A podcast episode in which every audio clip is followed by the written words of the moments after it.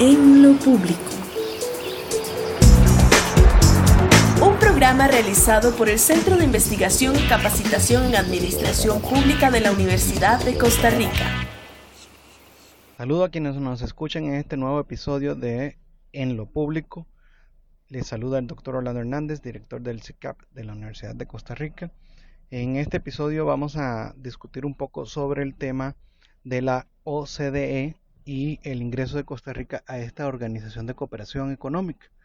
Eh, con nosotros nos acompaña el doctor Esteban Mora, quien es investigador de nuestro centro y que ha realizado eh, ya varias investigaciones sobre este tema y que recientemente escribió un artículo sobre eh, ya tenemos la básicamente la OCDE en nuestro ingreso ahora qué procede qué costo tiene qué implica esto para el país. Saludos Esteban, gracias por, por tu aceptación de participar en este episodio sobre la OCDE. Eh, quisiera que nos comiences comentando qué es esta organización y por qué es tan importante para Costa Rica. Claro, muy buenos días a todos y saludos. Muchas gracias, no Orlando, por la invitación a este podcast. Sí, importantísimo conversar cómo surge la OCDE. Realmente la OCDE eh, tiene sus, sus años en 1948, después de la posguerra, de la Segunda Guerra Mundial. Europa necesita reconstruirse y tiene que administrar el plan de ayuda Marshall, que fue una donación o una ayuda proporcionada tanto por Estados Unidos y Canadá y en ese momento surge lo que se denominó la Organización Europea de Cooperación Económica. Luego de que eh, los países de Europa van trabajando en el marco de esa organización, se percatan de que sus economías tienen un alto nivel de interdependencia e inclusive los países europeos invitan a Estados Unidos y a Canadá a unirse a ese organismo y en 1960, en diciembre de 1960, se da una, digamos, una nueva convención. Sin embargo, es hasta septiembre de 1961 que firman los países de, Europa y Estados Unidos en un total de 20 países eh, y se oficializa lo que hoy conocemos como la Organización para la Cooperación y el Desarrollo Económico o la OCDE, que eh, tiene su sede hoy en día en París. Muy bien, ¿y por qué es tan importante que Costa Rica ingrese a este organismo? Sí, el, organismo hoy en día tiene 37 países eh, miembros. De esos 20 originales se han sumado 17 países, dentro de los cuales están Japón, Finlandia, pero también están México, Chile y Colombia, que han tenido procesos de adhesión. México en el 94, eh, Chile en el 2010 y Colombia recientemente en el 2018.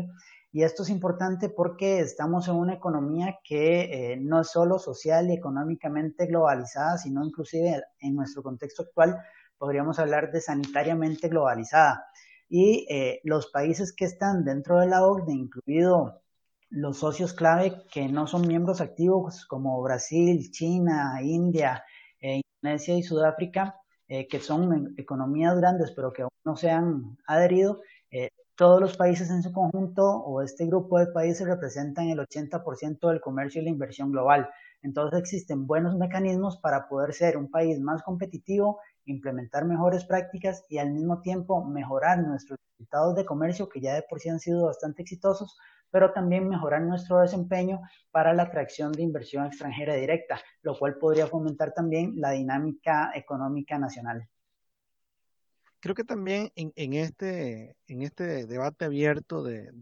qué implica entrar a la OCDE se ha hablado mucho de que es el club de, oro, ¿verdad? Eh, sin embargo, la ministra de Planificación señalaba que no solo es un club de oro, es que realmente es un club de buenas prácticas. ¿A qué se refiere esto de las buenas prácticas? Sí, originalmente, y es cierto, se le reconocía globalmente como el Club de los Países Ricos y si uno ve cuáles eran los 20 países que lo fomentaron, efectivamente sus PIB son altísimos. Precisamente luego de hacer un análisis estratégico en el marco de, esta organización, eh, se dan cuenta de que existen economías emergentes que tienen un muy buen desempeño en la parte del desarrollo económico y social y que van teniendo crecimiento, que han generado buenas prácticas y vieron la oportunidad de empezar a incorporar a otros países miembros. Eh, por ejemplo, en su con la incorporación de México en 1994 era una economía eh, deprimida, que no era tan abierta al mundo y eso le permitió identificar buenas, buenas prácticas de comercio internacional que fueron abriendo las fronteras del país y fueron eh, o le permitieron capturar mayor cantidad de recursos. Entonces, la OCDE ha venido trabajando una serie de prácticas o buenas prácticas que tienen que ver con eh, comercio, con inversión, con educación, con salud, con ingresos tributarios, con delitos de cohecho, bueno, una serie de, de medidas que le permiten realmente a los países mejorar sus políticas públicas y sus estrategias de desarrollo para tener lo que ellos eh, hablan de eh, diseñar mejores políticas para una vida mejor. Entonces, por ahí es donde viene ese tema de, que ahora es el club de las buenas prácticas, porque realmente ha fomentado y tiene todo una, un legajo importante de, estos elementos en sus sitios web, los cuales también son accesibles a las, a las personas, son accesibles al público. Entonces, uno puede ver los diferentes eh, momentos en que se han incentivado y las diferentes prácticas que les permiten a los países pues tener ese, ese compendio y ese, digamos, balance entre lo, entre lo permitido desde la intervención pública y lo que también va dirigido a una economía de mercado, pero con cierto balance y rigurosidad de parte del Estado. Muy bien. En, hace poco, a mediados del mes de mayo, eh, escribiste un, un, artículo para voz experta de la Universidad de Costa Rica que se, se tituló Habemos OCDE, ¿verdad? Y, pero no es gratis. Cuéntanos un poco el mensaje que quieres darnos en, ese artículo. Sí, eh, sí, efectivamente la, la, universidad hizo esa, esa publicación porque eh, a lo largo de este proceso ha habido o ha existido de parte de, de muchas personas tanto acercamientos a favor como en contra y eh, algo de lo que ha costado generar información tiene que ver precisamente con los compromisos económicos que ha generado el país para atender este tipo de, iniciativa de adhesión. A lo largo de, estos cinco años, porque realmente el proceso de ruta empieza en el 2015, sin embargo, desde el 2012 uno puede identificar los acercamientos más formales para iniciar con el proceso de adhesión. En estos últimos cinco años el país ha invertido cerca de 1.500 millones de colones esos 1.500 millones de colones tienen que ver con las visitas de los comités expertos, de los expertos internacionales para hacer las valoraciones a nivel país, también tienen que ver con las visitas que han hecho los equipos de funcionarios nacionales a las diferentes instancias de la, de la OSD. Y en este marco hay, es importante reconocer de que puede ser visto como un gasto, sin embargo hay que cambiar el foco y ver que es una inversión porque no solamente a la OCDE, a la se paga, digamos, esa membresía, que luego va a ser, aún no está, no está clara, pero podría rondar los 1.500 millones de colones anuales o 1.7 millones de euros. Eh, estas membresías no son, vamos a ver, no son únicas o exclusivas de la OSD. Por ejemplo, pertenecer a la Organización Mundial del Comercio, a la Organización Mundial de Aduanas, a la Organización Mundial de la Salud, eh, implica que el país tiene que tener ciertas cuotas y ciertos ingresos porque estamos precisamente en ese mundo globalizado y es necesario estar en esos foros. De esos foros resultan buenas prácticas, iniciativas, se puede tener acceso a diferentes recursos y también acceso a cooperación técnica, que es un tema importante eh, de ese retorno de la inversión que tenemos que saber utilizar a la hora de ser miembro de un país como la OCDE. Por, supuesto, eh, me imagino yo que evidentemente los beneficios son mayores que, que esta cuota que efectivamente en cualquier organización internacional habrá que cubrir alguna cuota de ingreso. Me imagino yo que eh, haces un planteamiento de, de, la cooperación técnica que podemos recibir, pero también eh, tengo entendido que en la organización Costa Rica tiene que aportar. Me gustaría que nos contaras ¿Qué, Costa Rica puede aportar a la OCDE? Sí, es, es, bien interesante la pregunta porque efectivamente eh, Costa Rica no solo va a recibir beneficios, sino también tiene que aportar iniciativas y tiene que generar un espacio de eh, cooperación. Eh, Chile, por ejemplo, lo ha desarrollado y, y, nuestro país ha sido beneficiario de la cooperación técnica y económica de las agencias gubernamentales chilenas, sobre todo en temas de transparencia, por ejemplo, que ha avanzado bastante a partir de su incorporación a la OCDE y que eh, Costa Rica no va a ser la excepción. Efectivamente, Costa Rica debe plantear también un modelo de cooperación. que es importante resaltar de que este modelo de cooperación en el marco de la OCDE, lo que Costa Rica coopere, con otras naciones, sean miembros de la OSD o países que aún no se han adherido o que ni siquiera son socios, eh, va, va, a pasar por un proceso de fortalecimiento. ¿Por qué de fortalecimiento? Porque esto no va a ser una acción nueva para Costa Rica. Costa Rica, a través del Ministerio de Relaciones Exteriores, a través del Ministerio de Planificación Nacional y Política Económica y a través de eh, mismo CONARE, el Consejo Nacional de Rectores y las universidades públicas, conforman unas, una, digamos, un catálogo de cooperación técnica que le puede brindar a los diferentes países. Entonces existen convenios en los que ya el país participa para enviar emisarios nacionales a diferentes países y poder tener, digamos, esos acercamientos y mejorar en temas de educación, de salud y demás. Entonces, para el país no va a ser nuevo, va a ser una inversión que tiene que fortalecer, pero también es cierto que puede mostrar mucho de lo bien que, que realiza en un foro tan importante donde están esas otras 37 naciones. Excelente. Quiero también que le cuentes a, a quienes nos escuchan Esteban, como señalé en la introducción de, este episodio, es investigador de nuestro centro y a inicios de, este año ya se había cerrado una investigación que estaba realizando junto al doctor Rodolfo Arce, quien es también subdirector de nuestro centro, eh, sobre el tema de la OCDE. Quisiera que nos comentes un poco de qué se trataba esa investigación y los resultados más relevantes. Sí, este, este proceso investigativo surge en 2016 con, un conjunto de iniciativas y se han realizado dos proyectos de investigación que han sido transversales, inclusive eh, en este momento se está dirigiendo también un trabajo final de graduación, un seminario de graduación que está haciendo una comparación entre México, Chile, Colombia y Costa Rica y sus procesos de adhesión para entender de mejor manera qué es lo que busca la investigación cómo ha sido el proceso, qué beneficios puede generar,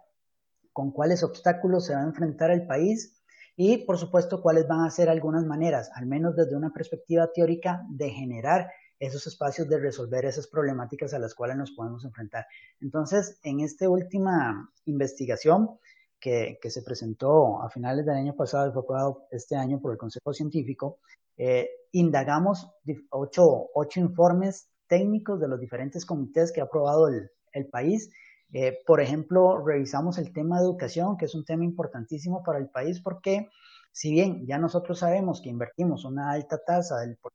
Producto Interno Bruto en educación, también la OCDE nos hace ver que el desempeño no necesariamente es tan bueno en función de la gran cantidad de recursos que invertimos. Y esto puede ser medido a través de las pruebas estandarizadas, las famosas pruebas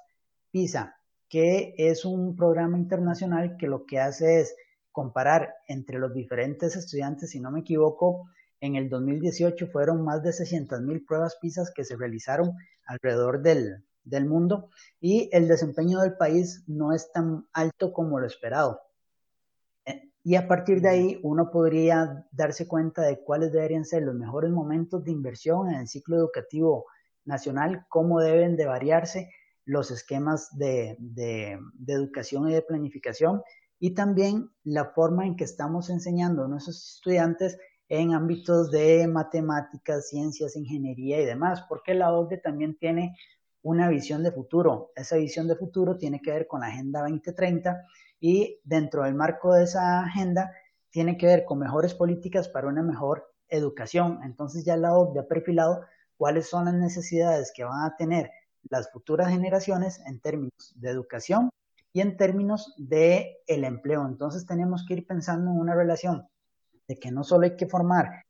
buenos estudiantes con conciencia crítica y social, sino que también tengan un espacio de empleabilidad adecuado para los empleos del futuro. Y ahí es donde empieza todo un, análisis que desarrollamos de cuáles podrían ser ese tipo de empleos, cómo van a afectar al, Ministerio de Educación Pública en nuestro país, por ejemplo, cómo debe variarse lo que es el plan de estudios tanto en escuelas como en colegios que permitan tener acceso a, las generaciones actuales a los empleos del 2030 y a las generaciones futuras a los empleos del 2050. Eso que, que, que estamos planteando y que estamos identificando tiene que ver con las famosas competencias laborales, por ejemplo, que el CICAP ya ha venido trabajando en eso y la misma Escuela de Administración Pública, con los atributos de, egreso, que son otra metodología para analizar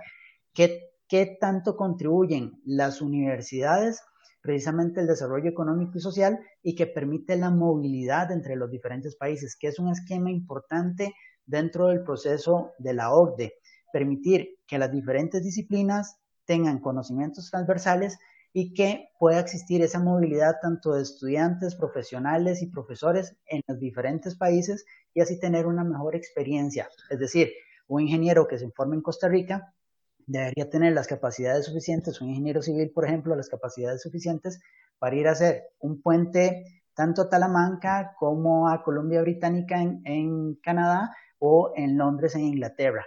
Los tres países seríamos, eh, digamos, tendríamos características distintas, pero el conocimiento transversal debería permitirle hacer eso a un ingeniero. Entonces, eso es un poco lo que busca la de generar también esos estándares en conocimientos para potenciar esa movilidad. Esto es importante lo que señalas porque casi siempre la discusión se queda en el aspecto económico, si ingresamos, si no ingresamos, eh, si somos un país desarrollado, si no lo somos, pero la realidad es que las buenas prácticas que la OCDE eh, exige a sus miembros, también le exigiría a lo interno del país eh, esto que, que, señalas, ¿verdad? No es, no es un tema solo económico, sino que también incide en la educación, incide en los servicios públicos que, se brinda en el país para poder ser ejemplos. Esteban, eh, ya estamos cerrando el, episodio y quiero que, nos cuentes eh, cómo la gente se puede informar de lo que ustedes han venido escribiendo sí, En el repositorio institucional, KERWAX, están presentes los informes de, de investigación y también están los artículos que se han desarrollado. También por medio de la revista especializada en investigación Teuken Vidicay, con sede en Colombia, se publicó un artículo del, primer trabajo eh, de investigación que tiene que ver con consecuencias históricas sobre el tema de comercio de, la del proceso de adhesión de Costa Rica a la OSD y eh, también en, en, los sitios web tanto del CICAP como de la Universidad de Costa Rica pueden encontrar voces expertas que tienen relación con este tema de la OCDE. Y eh, próximamente se estará publicando también otro artículo que tiene que ver con este otro, este último informe de investigación, donde vamos a hablar de educación, vamos a hablar de salud, de la parte fiscal, de la parte financiera y otros cuatro aspectos otros cuantos aspectos que precisamente tienen que ver, como ven las puntas, de que la discusión no solamente en cuánto nos cuesta ingresar o que existen esas reformas económicas, porque sea cual sea la desventaja que podemos eh, identificar de un proceso de adhesión de este tipo o que se quiere identificar como una desventaja, hay, que tener claro que va a haber eh, una curva de aprendizaje en este proceso, hay que tener claro de que hay aspectos estructurales que ya de por sí veníamos arrastrando. Eh, por ejemplo, si, los, si la edad de pensión empieza a subir, las cuotas de pensión empiezan a aumentar eh, y las pensiones se ven limitadas, no va a ser un problema que le tengamos que atribuir a habernos adherido a la OCDE, porque esto ha pasado en otros países de la OCDE, sino que se tiene que atribuir, identificar bien a que eh, la tasa de reposición ha disminuido, que tenemos una pirámide poblacional que está inversa, que tenemos mayor cantidad de adultos mayores, menor cantidad de nacimientos, y esto hay que revertirlo como para disfrutar de mejores pensiones. Eh, de igual manera, en caso de Chile, por ejemplo, se, se ha acusado de que una vez que se de que Chile se incorporó a la OCDE, eso, eso fue lo que permitió que se abrieran los monopolios del Estado y la economía de, de, de Chile no surgiera. Bueno, eso tampoco es tan cierto. Ya Chile venía con algunos problemas por la crisis del cobre, por la crisis inmobiliaria del 2008 que le afectó precisamente en su gran industria que es la explotación minera de cobre. Entonces hay que visualizar muy bien cuáles son esos, esos elementos y yo pensaría que lo que hay que tener es una perspectiva retadora donde podamos como país fortalecer nuestro esquema solidario e y universal y eh, que se ha venido construyendo a lo largo del, tiempo en Costa Rica y realmente posicionarlo como una buena práctica para una mejor vida en ese foro internacional. De repente, y le sirve a los otros países para tener una mejor seguridad social y un, país más, más solidario. Muy bien, muchas gracias Esteban. Creo que, es importante eh, sugerirle a las personas que nos escuchen que se informen más de, más de este tema de la OCDE porque hay mucha discusión que a veces no, no se logra profundizar y creo que este espacio de discusión permite pues tener algunas más eh, ideas de perspectiva de, que la OCDE puede ser más de beneficio eh, al país y que hay que explotar ese beneficio y que como ciudadanía pues tenemos eh, que tomar en cuenta para dar opiniones informadas y por supuesto seguir lo que, lo que está pasando sobre este tema. te agradezco la, participación, invito a, a, a los que nos están escuchando que sigan las redes sociales del CICAP, como ya lo señaló Esteban, para informarse eh, no solo de este tema, sino también de todo lo que, lo que estamos haciendo eh, como Universidad de Costa Rica. Muchas gracias, Esteban, por, por la participación. Muchas, muchas gracias por la oportunidad. En lo público. Programa realizado por el Centro de Investigación y Capacitación en Administración Pública de la Universidad de Costa Rica.